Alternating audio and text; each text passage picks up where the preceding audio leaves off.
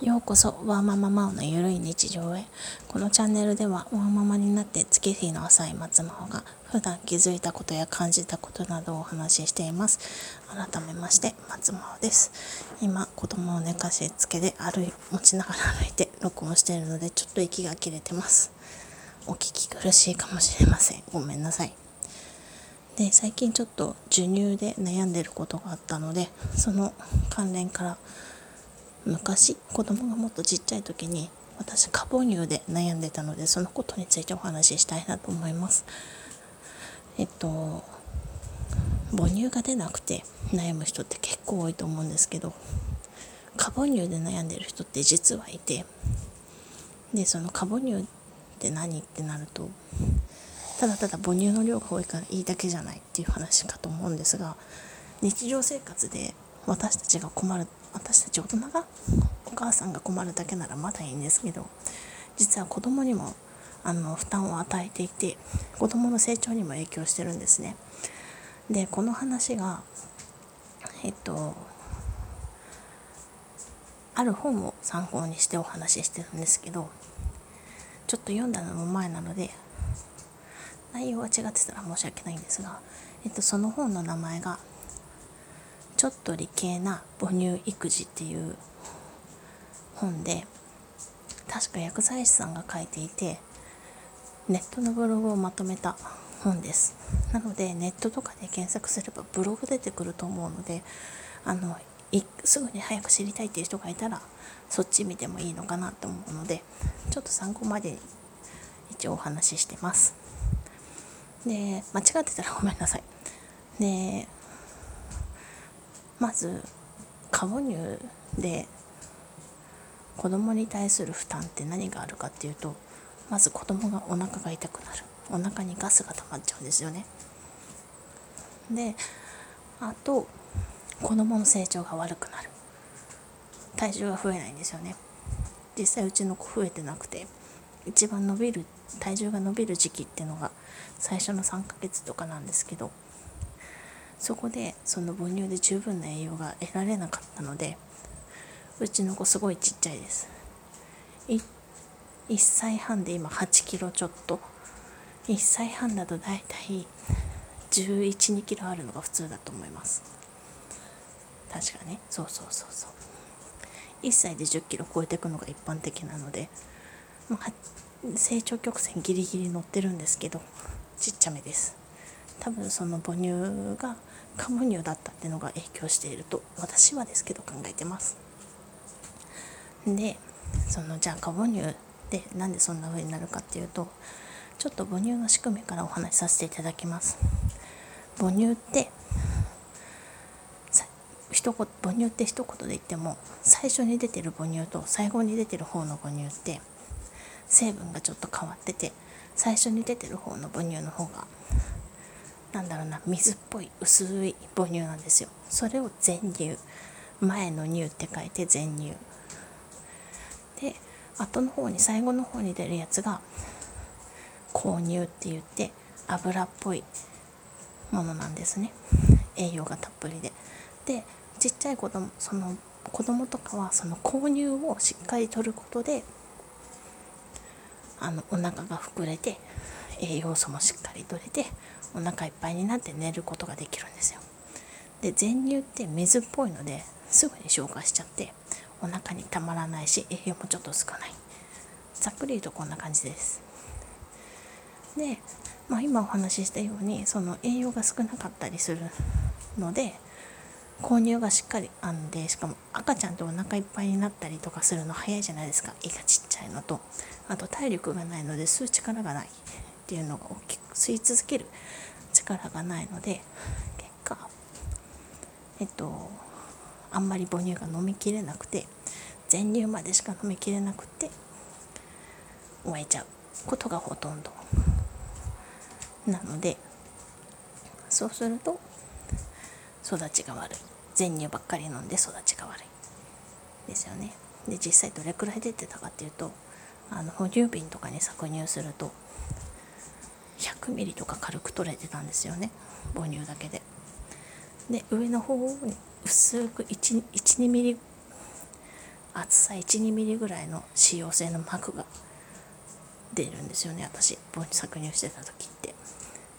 なんでこんな分離するんだろうって思ったぐらい。そう母乳ってすごい分離するんですよ冷蔵庫に入れると。なんでかって言ったらその全乳が多すぎるっていうのもあるんですけど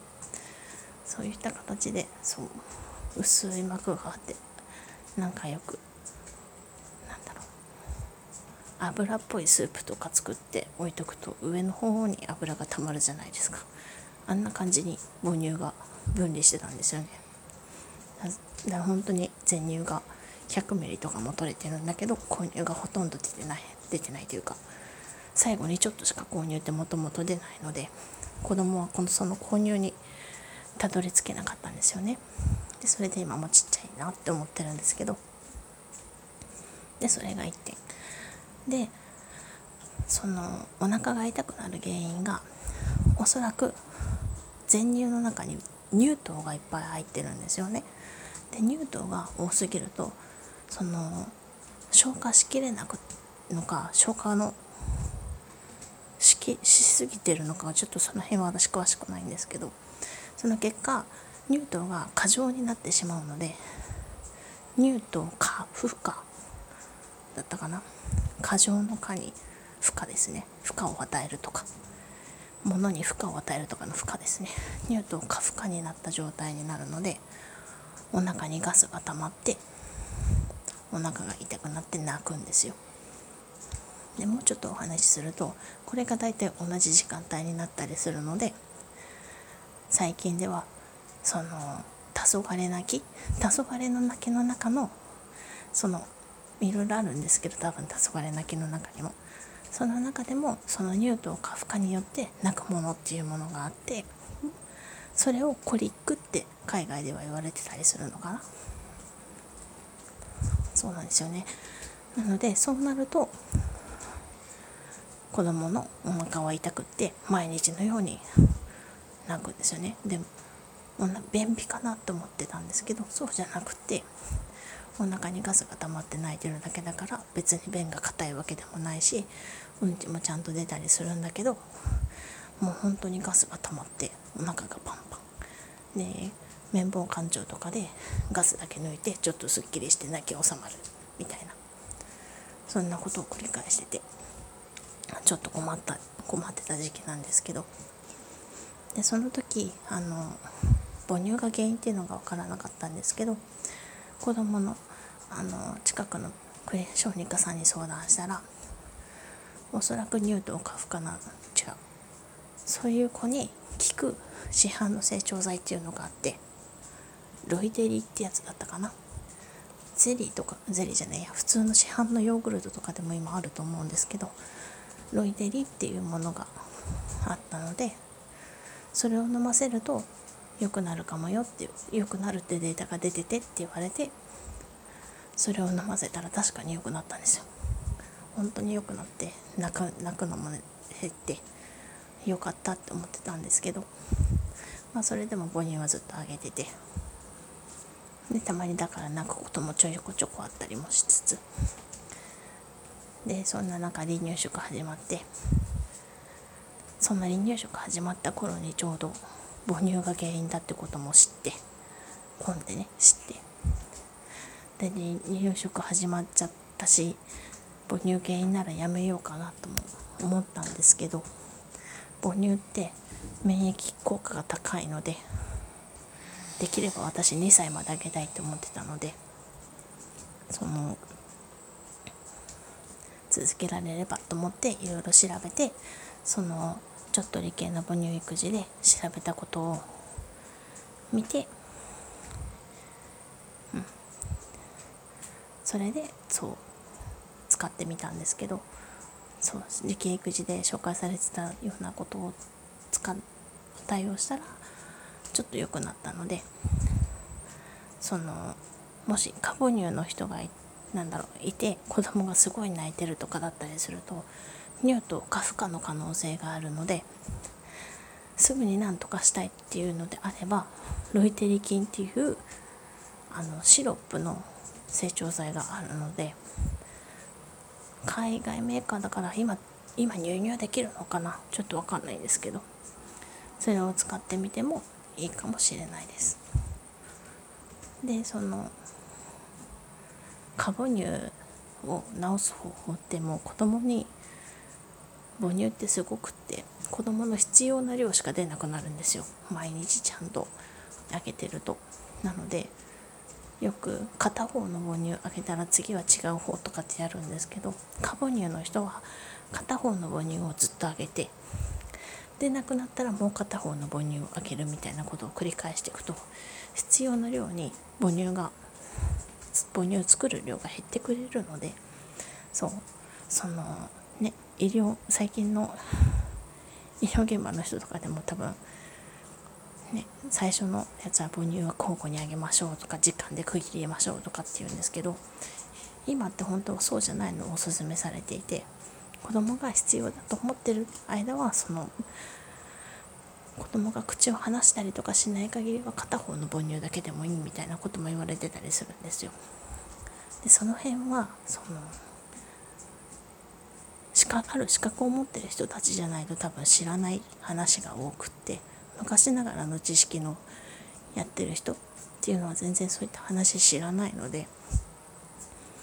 もしその過母乳で悩んでる人がいたらまずちょっと理系な母乳育児っていう本を読んでいただく。もしくはブログを読んでいただいて。で相談したい。誰かに相談したいってなったら国際認定ラクテーションコンサルタントだったかな？